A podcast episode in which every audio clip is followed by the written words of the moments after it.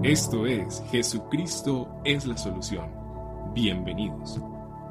La cena del Señor es el mensaje de esperanza más poderoso, además del Evangelio, que tiene la iglesia de hoy. ¿Y por qué es poderoso? Porque no solamente es un mensaje, sino que es un acontecimiento, es una práctica que los cristianos hacemos. Por eso tiene mucho poder. Y entonces cuando preparaba esta palabra, decía, bueno, Mabeli lleva casi 30 años en el Evangelio. Para ti, que es la cena del Señor? Y como siempre que predico, me gusta hacer muchas preguntas. Y este tema quizás eh, usted puede decir, muchos de los que están aquí pueden decir, pero yo ya sé qué significa la cena del Señor. Otros pueden decir, ay, como que esa es mi oportunidad para yo entender qué, qué, qué, quiere decir esto, qué, qué significa este cuento, porque yo veo siempre que cada mes ponen allí y se participa, pero yo no entiendo mucho. Y para otros quizás han venido por primera vez hoy, dicen que es interesante conocer hoy por primera vez sobre esto.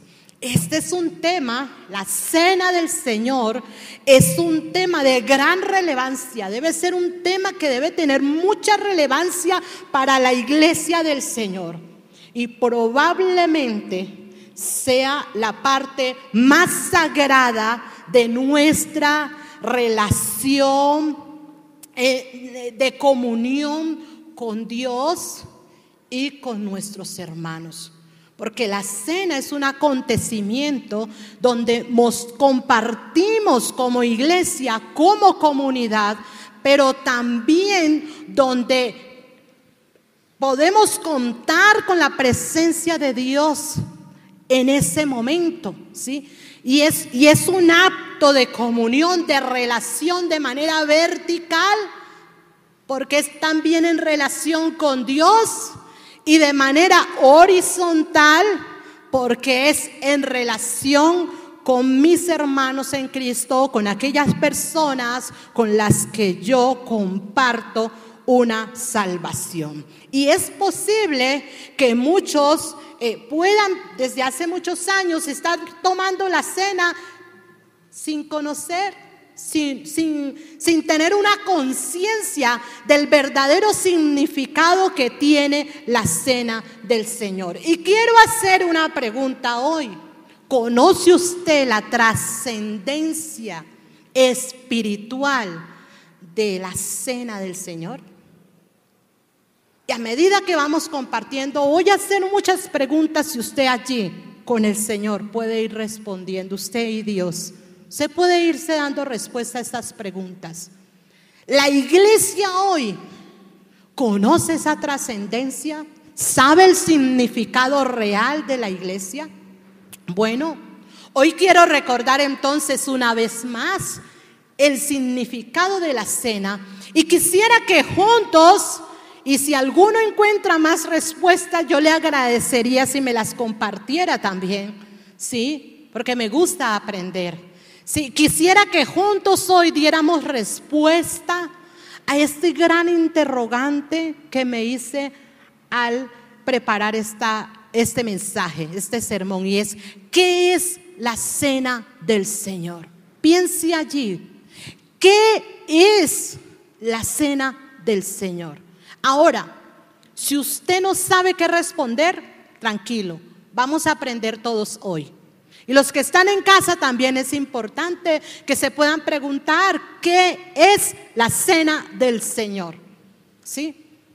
Y vamos a darnos respuesta. Pero para responder a esta pregunta, entonces me gustaría decir en primer lugar que no es la cena del Señor. ¿Qué no es? Entonces, una de las cosas que yo encontraba que no es la cena del Señor es una misa. La cena del Señor no es una misa. La cena del Señor no es una repetición del sacrificio de Cristo. Cuando compartimos la cena del Señor, no estamos sacrificando nuevamente a Cristo, porque Él fue sacrificado solo una vez. Y el libro de Hebreos nos los dice de manera muy clara y contundente. Hebreos 10, 12 nos dice, pero Cristo, después de ofrecer una sola vez un solo sacrificio por los pecados, para siempre se sentará a la derecha de Dios. Es claro, y hay muchos versículos donde nos muestra que fue una sola vez que Él murió. Así que cuando compartimos la cena, no volvemos a sacrificar a nuestro Señor Jesucristo. Ahora, ¿Qué más? ¿Qué no es la cena del Señor? La cena del Señor no es una transustanciación, no es. ¿Por qué? Porque nosotros no comemos el cuerpo de Cristo, tampoco bebemos la sangre de Cristo. En el momento de la cena, cuando tomamos el pan, y bebemos del jugo de la uva, estamos haciendo un acto simbólico de que Cristo fue a la cruz, murió y resucitó. ¿Sí? Por eso, como cristianos, protestantes, evangélicos, nosotros consideramos que al compartir la cena no estamos participando de un acto de transustanciación, sino de un acto de significancia, significación. Eh, es un símbolo, ¿sí? Estamos recordando un acontecimiento pasado y estamos recordando y afirmando un acontecimiento futuro la venida de nuestro Señor Jesucristo. La cena del Señor tampoco es un acto místico. No es una cosa donde nosotros, como se ha venido pensando desde hace muchos años, que nos tomamos la sangre de Cristo y comemos el cuerpo, y eso ha llevado a la iglesia a ver la cena como un acto místico. No, la cena debe ser un momento de, gozo, de alegría, de fiesta para la iglesia. Es un acontecimiento divino, sublime. Es un acontecimiento especial porque la iglesia junta, unida en un mismo sentir, está diciendo a través de este acto, Cristo fue a la cruz del Calvario por mis pecados murió y resucitó y vendrá por segunda vez por su iglesia. Y por este acontecimiento yo tengo salvación y tengo vida eterna. Esto es lo que es lo que conmemoramos cada vez que compartimos la cena del Señor. Por esto, la cena del Señor debe ser tomado con mucha conciencia y es algo, un acontecimiento muy, muy, muy importante para la iglesia del Señor. ¿Sí? Y no puede ser como algo, ay, no, la copa, esa copa es santa. Yo la toco y ay, me voy a santificar. No, ahora vamos a ver cómo nos, nos vamos a santificar. No me voy a santificar al coger la copa. Yo me voy a santificar al hacer un acto que les voy a, a compartir ahora en un momento. ¿Sí? Sí, porque esa copa eh, que, nosotros usamos para servir el, vino o el jugo de la uva, esa usted la usa y nosotros tenemos que irla a lavar, se guarda. Es una cosa material, ¿sí? Por eso no es un acontecimiento místico. Efesios 2, 8 nos muestra que es, eh, eh, que es un acontecimiento donde nosotros ponemos en ejercicio una fe que no es nacida de nosotros, sino que es una fe dada por gracia. El Señor nos las da por gracia. Dice, ciertamente la gracia de Dios los ha salvado por medio de la fe. Esta no nació de ustedes, sino que es un don de Dios. ¿Sí? Esa fe que nosotros tenemos para participar de la cena, para creer en nuestro Señor Jesucristo y creer que Él viene por segunda vez, esa fe no nace de nosotros mismos, es un don que Dios nos ha dado. ¿Estamos? Ahora entonces entremos en materia. ¿Qué sí es la cena del Señor?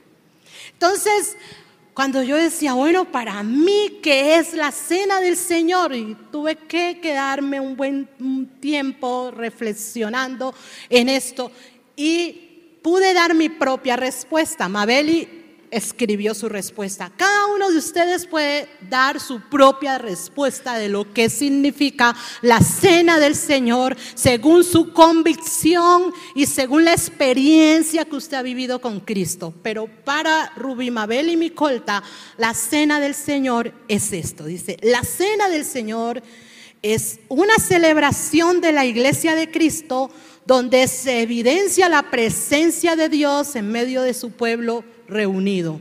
Es un momento para celebrar nuestra salvación común, recordando su muerte y su segunda venida.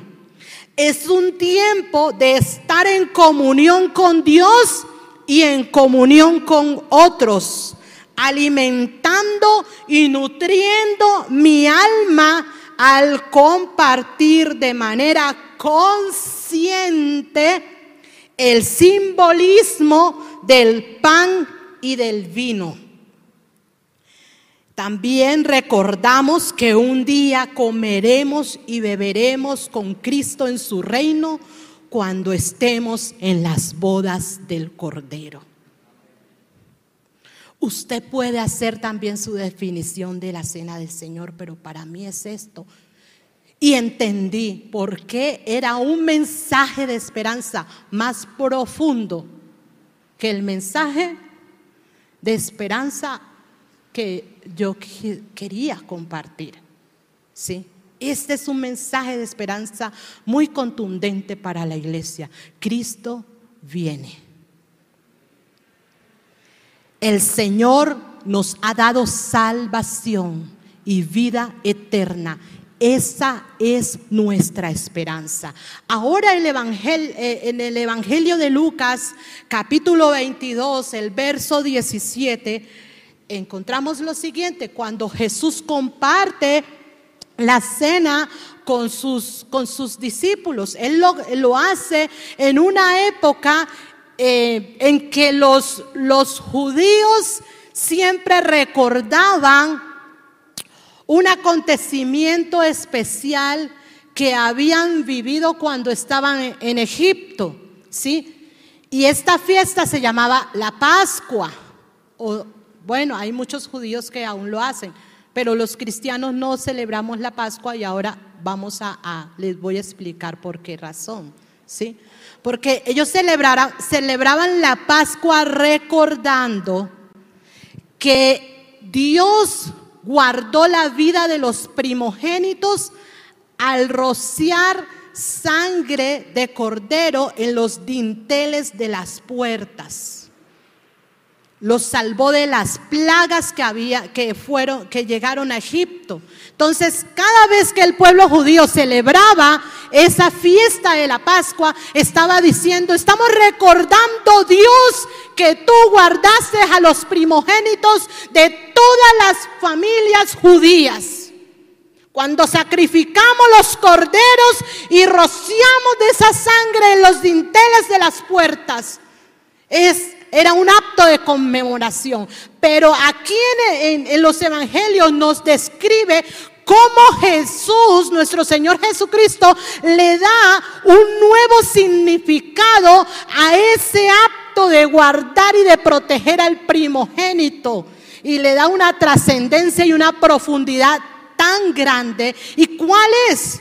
Él lo cambia para enseñar la conmemoración de la muerte y resurrección del primogénito Hijo de Dios.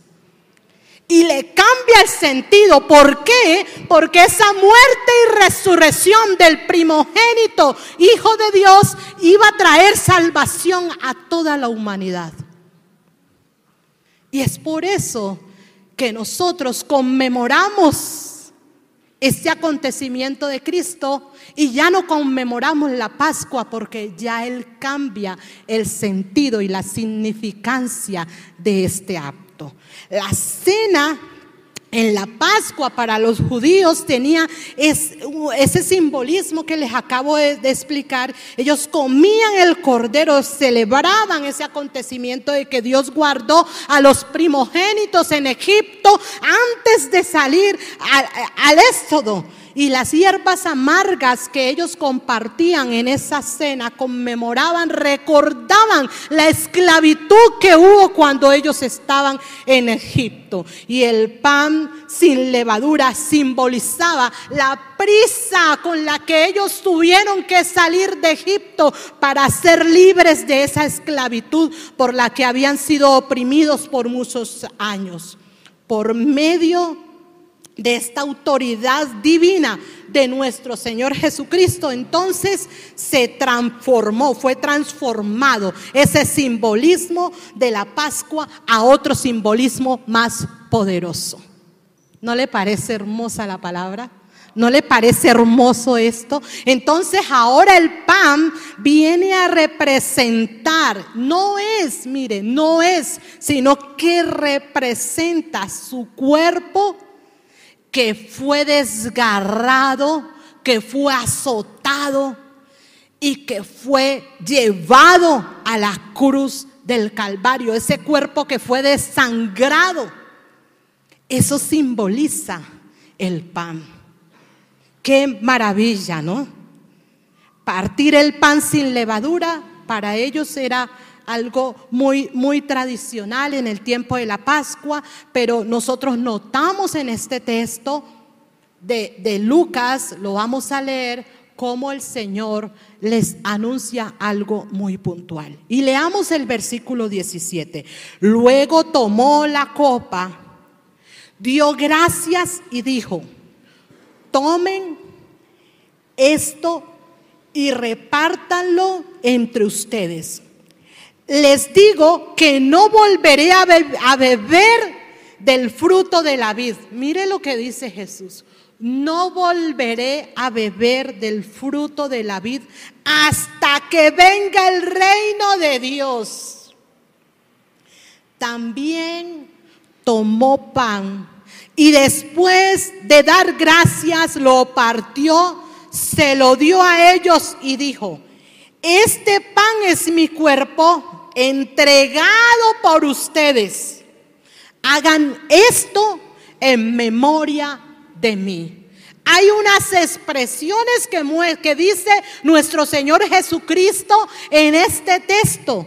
Y Él dice, no volveré a beber de este fruto de la vida. Les está diciendo, esta, esta es la última cena que voy a compartir con ustedes. ¿Y qué más dice él? Tomen el pan que es el, mi cuerpo que será lacerado, será desangrado por los pecados de ustedes. Y note que cuando el Señor Jesús dice estas palabras, él está vivo. Es decir, que cuando ellos están compartiendo allí la cena, los discípulos no se están comiendo el cuerpo de Cristo ni están bebiendo la sangre de Cristo. Están allí con el Señor. Ellos están allí compartiendo con el Señor. Entonces, desde allí podemos entender por qué al compartir la cena no estamos participando en un acto de transustanciación. Es algo completamente distinto, mis amados. Este, este, texto nos muestra de manera muy clara también que Jesús dice, hagan esto en memoria de mí. Está dando una ordenanza. Deben compartirlo, deben eh, hacer este acto siempre para que me recuerden y recuerden que fui a la cruz. Ahora, para los discípulos esto en este momento no era muy claro, sino que después es que les fue claro. Nosotros tenemos la bendición de contar con las escrituras y bueno, lo tenemos claro desde un comienzo. Mis amados, queridos, una de las respuestas que yo pude encontrar para resolver esta interrogante de qué es la cena del Señor es entender que la cena del Señor es un acto de comunión, es un acto de unidad, es un acto de reconciliación entre cristianos. Es un momento donde conmemoramos, donde recordamos que Cristo murió y resucitó. Amados, es un acto de, de unidad, de estar en coinonía, es un acto de reconciliación. Por eso más adelante vamos a ver lo que el apóstol Pablo le aconseja a la iglesia a los corintos sobre la cena, les da unos consejos y les hace un llamado de atención, pero también los anima, ¿sí? Nosotros cuando vamos a, a compartir la cena debemos entender que es un acto muy sublime, donde tenemos que entender que es un momento para compartir como iglesia, por eso les decía hace un momento, es una fiesta. Es una fiesta de conmemoración, un momento de compartir como iglesia, de, de, un momento de reconciliación, de recordar que si tengo algo en contra de mi hermano, ponerme en paz con él. Mire, y muchas veces participamos de la cena con rencores, con odios, con resentimientos, con cosas en nuestro corazón, en contra de nuestros hermanos, en contra de aquellos que están en nuestra propia casa, en contra del vecino, del amigo, del compañero de trabajo, qué sé yo. Pero a veces no, como no tenemos, no entendemos, no somos a veces conscientes de, de lo importante de este acontecimiento, entonces lo vamos haciendo así de manera ligera. Es un acto de comunión primero con nuestro bendito redentor, crucificado, glorificado, resucitado, nuestro Señor y Salvador Jesucristo. Al compartir la cena tenemos comunión con el Espíritu Santo, quien incrementa y activa en nosotros su bendita gracia. La cena del Señor es una de las señales de ese de un sello visible de que los creyentes debemos vivir en unidad y en coinonía como una comunidad de fe, gracias a la muerte y a la resurrección de nuestro Señor Jesucristo, porque a través de ese sacrificio nosotros somos llamados hijos de Dios y es por eso que nos llamamos los unos a los otros hermanos. No nos llamamos hermanos como, como un, un, acto religioso, de religiosidad. Nos, nos llamamos hermanos porque somos hijos de Dios. Y como hermanos debemos vivir en coinonía, en paz los unos con los otros y en amor. Otra respuesta que me daba era que es un acto de consagración. Y en el primer servicio yo les compartí a los hermanos que me parece hermoso esto, entender que la cena es un acto de, de consagración. Y yo les hablaba hace un momento de unas recomendaciones que el apóstol Pablo le hacía a la iglesia de Corinto. ¿Sí? Vayamos a primera carta a los Corintios, verso, eh, Corintios, verso 11, desde el verso 27 hasta el 32, lo vamos a leer, ¿sí? Pero les voy a contextualizar así un poquito eh, sobre qué les está hablando Pablo. Resulta que esa iglesia eh, en Corinto estaba un poco desubicada, desordenada, algo como les compartía en un devocional. Ellos eh, se habían, eh, eh, eran cristianos carnales. no eran muy espirituales. Entonces todavía tenían muchos comportamientos y en ellos había muchas, muchas conductas que, que no, no estaban como muy, muy bien. Y el apóstol Pablo estaba muy preocupado por, por la iglesia y él les empieza a escribir, a hacerles un llamado de atención, pero también a la vez a animarlos a seguir en su fe firmes. ¿Sí? Y entonces él, él les dice, mire, yo les recuerden que ustedes están compartiendo mal la cena. Los que más tienen van y se sientan a la cena y se, llenan y se llenan y, y, se embriagan. Y entonces y los otros que no tienen están quedando con hambre, hambrientos. ¿Y cómo así? ¿Qué es lo que está pasando? No están compartiendo el sentido principal de la cena, que es vivir en comunidad, en coinonía, en unidad los unos con los otros, en amor los unos con los otros. Y, y esto no está bien porque si no lo hacen bien, va a venir sobre ustedes el juicio de Dios. Los asustó. Entonces, ya contextualizando un poquito, miremos el verso 27 y 32 que nos dice nos dice, así que cualquiera que coma este pan o beba esta copa del Señor de manera indigna será culpado del cuerpo de la sangre del Señor. Por tanto, cada uno de ustedes debe examinarse a sí mismo antes de comer el pan y de beber la copa. Porque el que come y bebe de manera indigna y sin discernir el cuerpo del Señor, come y bebe por su propio castigo. Por esto hay entre ustedes muchos enfermos y debilitados y muchos han muertos. Si no examinamos, si nos examinamos a nosotros mismos, no seríamos juzgados. Pero si somos juzgados por el Señor, somos disciplinados por Él, para que no seamos condenados con el mundo y les está haciendo un llamado de atención. ¿Cómo es eso? Que ustedes están compartiendo la cena del Señor y están en discordias, están en divisiones, están mirándose unos más que los otros, que si este no piensa igual a, a lo que yo pienso, entonces yo lo voy a condenar. No se aceptan los unos a los otros. ¿Cómo es esto? Esto no puede estar ya en ustedes porque ustedes han sido redimidos por Cristo Ustedes tienen que amarse.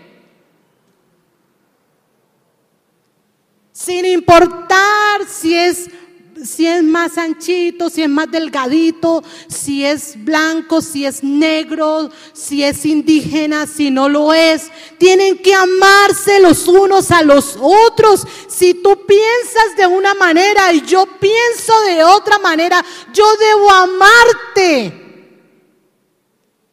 Debo amarte. Porque si no te amo, entonces yo no estoy dando esa muestra de que el Señor me ha redimido. ¿Quién soy yo para odiar a mi hermano? ¿Quién soy para odiarlo? Si el Señor a todos los que estamos aquí los que hemos sido redimidos por el Señor, a todos nos ama, como somos, nos ama, con nuestros defectos, con nuestras debilidades, con todo lo que somos, el Señor nos ama. Entonces, ¿quién soy yo para odiar a alguien que es amado por Dios? Dios nos manda a vivir en coinonía. Y en este texto el apóstol Pablo está siendo muy contundente. Y les está recordando cómo tienen esa actitud en el corazón y están compartiendo y llenándose, aglutinándose en la cena. Se puede leer todo el capítulo 11. Es tremendo, mis amados. ¿En qué condiciones estamos tomando la cena del Señor? Y Pablo dice, él nos hace una advertencia sobre las consecuencias de tomar la cena de manera indigna. Dice, si la toman de manera indigna, llegan a ser culpables de la muerte del Señor Jesucristo. Son culpables de ese cuerpo y esa sangre derramada, esa sangre del Señor. ¿Sí? Esto es profundo y es muy fuerte, ¿sí? Pero el, el apóstol Pablo no los deja allí como preocupados sin base sino que Él les da también un consuelo y una esperanza en los versos 28 y en el verso 31. Les dicen, ahora, ¿qué hay que hacer ante esto? Deben examinar sus corazones, examínense en lo más profundo sus corazones, procuren limpiar sus corazones, pónganse en la cuenta, limpien su corazón y Dios no les juzgará. Y es momento, mis hermanos, que examinemos nuestros corazones, miremos qué hay en este momento, hoy, aquí y ahora, qué hay en mi corazón. ¿Qué hay en mi corazón que no está dando ese fruto de redención, de que soy redimida, de que soy hija de Dios? ¿Qué hay en mi corazón?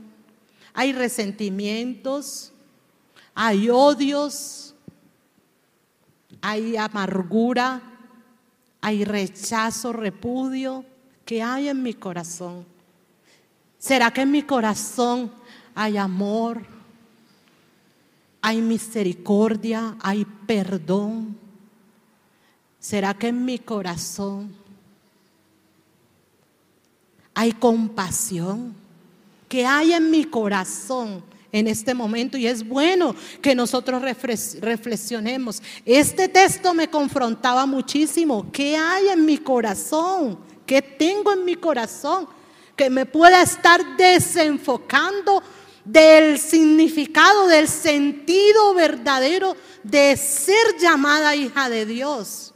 Estoy mostrando a Cristo. Estoy reflejándole al que está a mi lado a Cristo. El que está a mi lado se está dando cuenta que Cristo habita en mí, mi vecino, mi conocido, mi padre, mi madre, mi madre, mi esposo, mi hija. Ellos se están dando cuenta, mis hermanos, ellos saben que Cristo habita en mí. Es una buena pregunta para nosotros hacernos, ¿sí? Tenemos que examinarnos, tenemos que revisarnos, mis amados, que hay en mi corazón. Y mientras esté usted allí sentado, usted dígale, Señor amado, si usted identifica algo en su corazón, diga, Señor, quiero estar a cuentas contigo, quiero estar en paz contigo. Señor, límpiame. Señor, perdóname. Señor, santifícame. Santifícame, Señor. Ayúdame, Señor, a seguir adelante. Usted y Dios. Es, no, yo y Dios. ¿Sí? Allí donde usted está. Porque no estamos aquí, recuerde, para señalarnos y para juzgarnos los unos a los otros. Estamos hoy aquí para compartir en unidad, en coinonía, en reconciliación, un acontecimiento sublime que nos recuerda que Cristo viene y que soy salva. Amén. Nuestra fe mira más allá de ese simbolismo. ¿Sí? Mira la realidad de que estos símbolos realmente representan y al mismo tiempo eh, nos, hace reflexionar y nos alimenta de esa necesidad de afianzarnos más en el Señor, de crucificar, por así decirlo, nuestros corazones y decir, Señor, te he fallado, reconozco que he pecado, reconozco mi condición de pecado y te pido perdón. Te pido perdón, Señor amado. Por eso este tema del acto de consagración para mí ah, eh, llegó lo más profundo de mi, de mi corazón porque es un momento de mucha reflexión para nosotros como iglesia. Ahora encontraba otra respuesta y es que la cena también es una ordenanza y se los decía hace un momento, es una ordenanza por nuestro Señor Jesucristo. Y Él dice, haced esto en memoria de mí. Lo dice allí claramente en Lucas, dice, haced esto en memoria de mí. Indica que se establece un memorial de su muerte sacrificial para ser guardada por los seguidores, por nosotros, un memorial donde recordamos una y otra vez, Cristo viene por su iglesia. Soy salvo, soy salva, tengo vida eterna y Cristo viene. Amén. Qué hermosa esa connotación de la cena del Señor. Y cuando yo estudiaba este tema, decía, wow, qué mensaje de esperanza tan poderoso que Dios tiene para nuestras vidas hoy. Qué mensaje tan sublime, ¿sí? tan grande. Y por mucho tiempo malinterpretamos el verdadero significado de estos símbolos de, la cena y eh, creíamos que, que, y se malinterpretaba esta reflexión, que pensando que nos comíamos el cuerpo de Cristo y que nos bebíamos la sangre de Cristo. Eso es una interpretación errada. Nosotros estamos participando de un acontecimiento pasado y de un acontecimiento futuro. Estamos recordando, nuestra esperanza se aviva cada día más en el Señor, se renueva cada vez que compartimos la cena del Señor como comunidad. Debemos ser renovados en nuestra esperanza. Es un simbolismo como, como el simbolismo de la vid y de los pámpanos que encontramos en Juan 15, 5, cuando él dice, yo soy la vid, ustedes son los pámpanos. Él no, él no está diciendo que él es una uva, sino que está haciendo una simbología.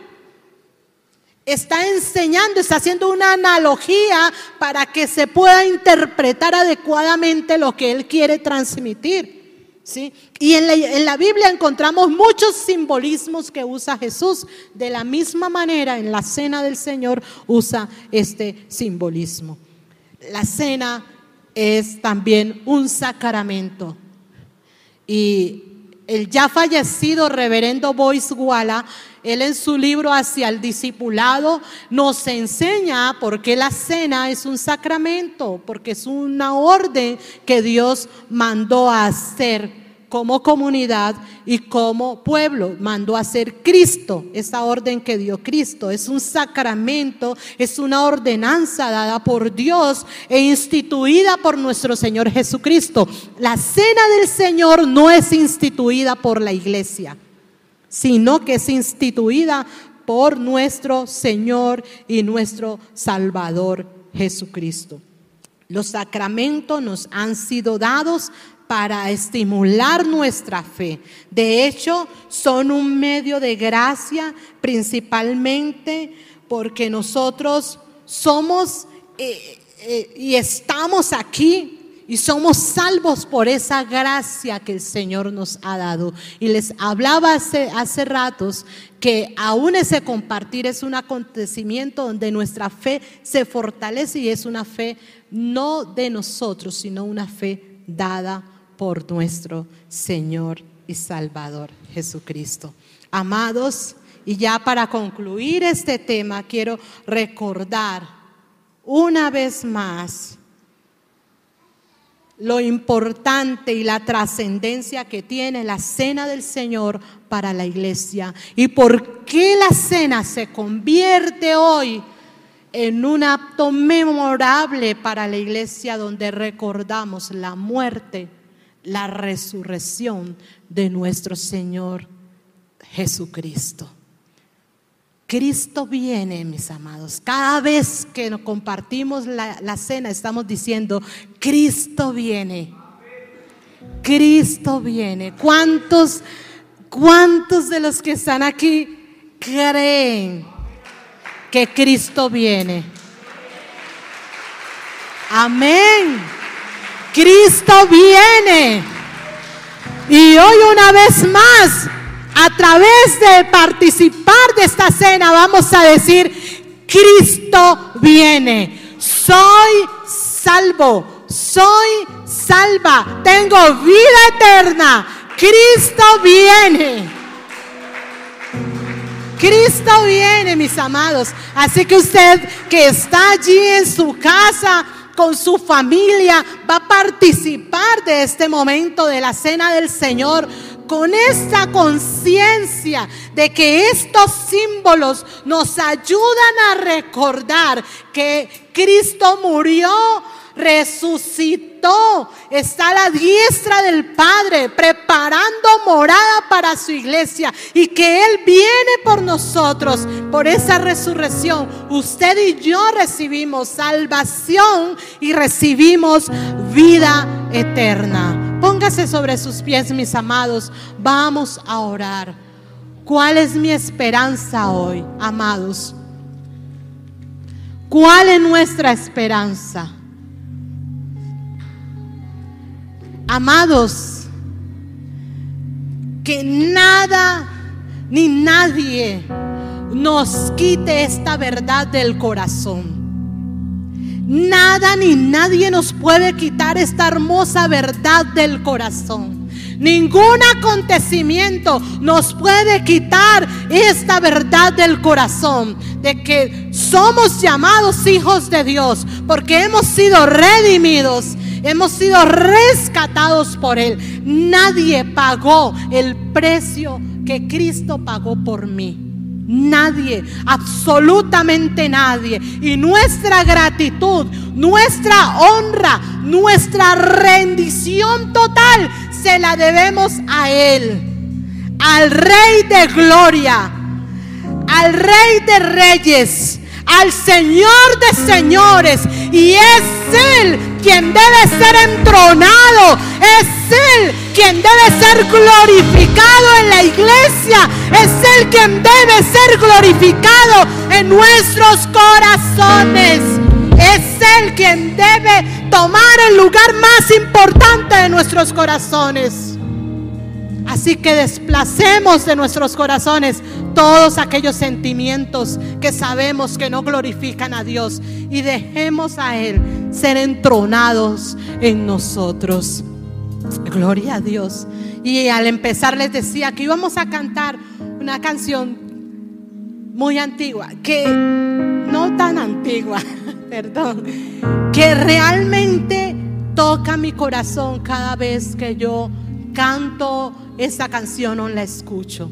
El Señor dejó su trono para, para ir a la cruz. De la cruz fue a la muerte y resucitó de entre los muertos para ir al trono a preparar morada para usted y para mí.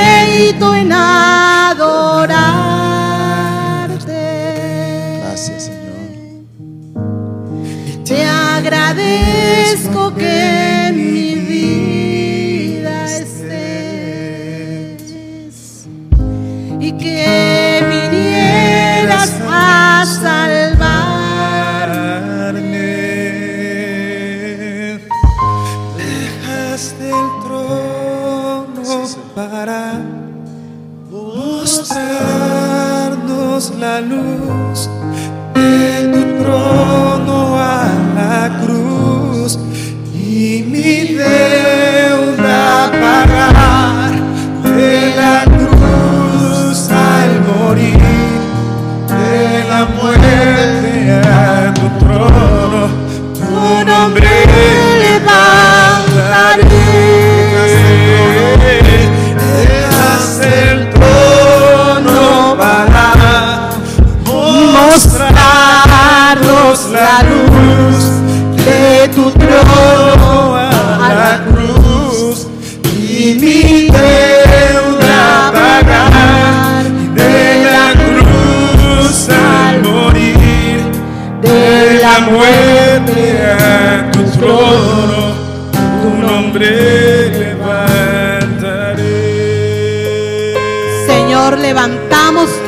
nombre, Dios, porque tú dejaste el trono para ir a la cruz, de la cruz a la muerte, Señor, y de allí resucitaste para ir a tu trono, a preparar moradas, Señor, para tu iglesia. Esa es nuestra mayor esperanza, el mayor mensaje de esperanza que tu iglesia, Señor, necesita hoy recordar que Cristo viene. Cristo viene. Cristo viene por su iglesia. Es nuestra mayor esperanza. Somos guardados, somos protegidos en Él. Somos guardados en Él. Él es nuestra esperanza.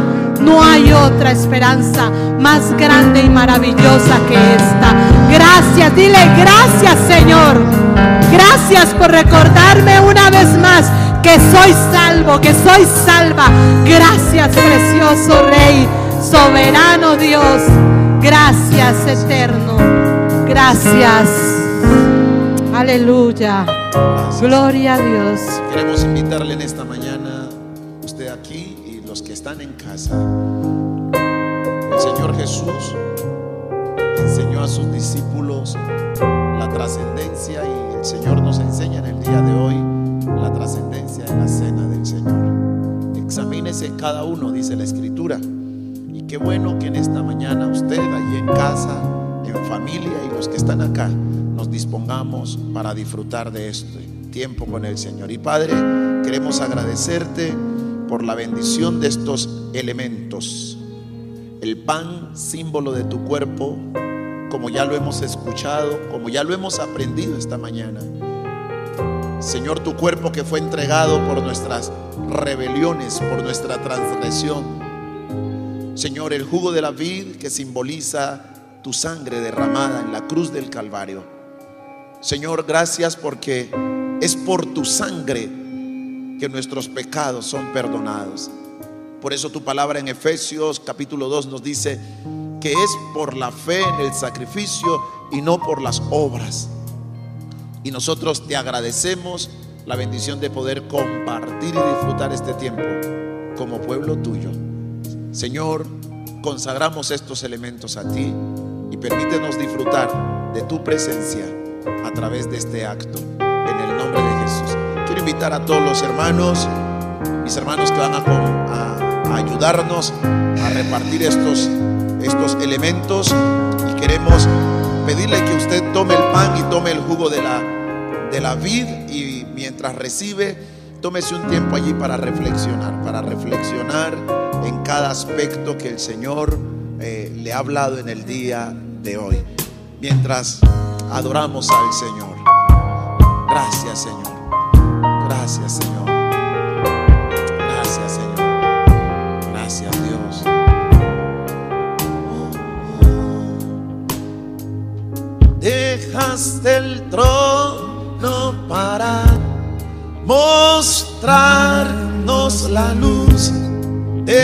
Trono a la cruz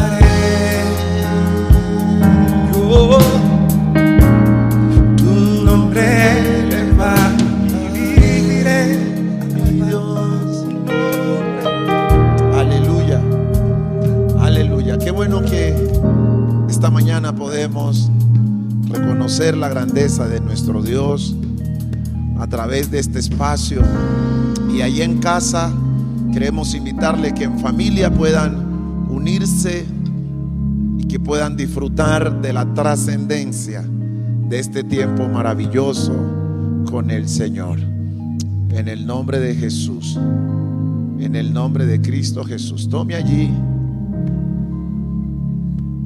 Gloria a Dios.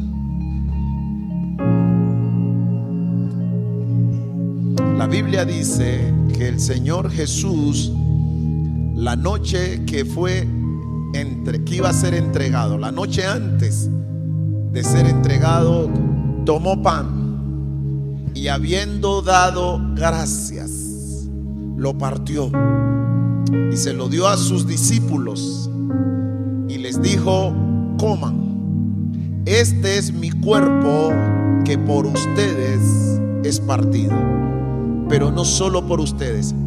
Su cuerpo iba a ser partido por toda la humanidad. Su cuerpo iba a ser desgarrado por toda la humanidad. Su cuerpo iba a ser desgarrado por cada hombre y mujer. Su cuerpo fue partido y desgarrado por ti y por mí. Y él dijo, coman, porque este es mi cuerpo. Le invito en esta mañana para que en el nombre de Cristo Jesús coma del pan en acción de gracias.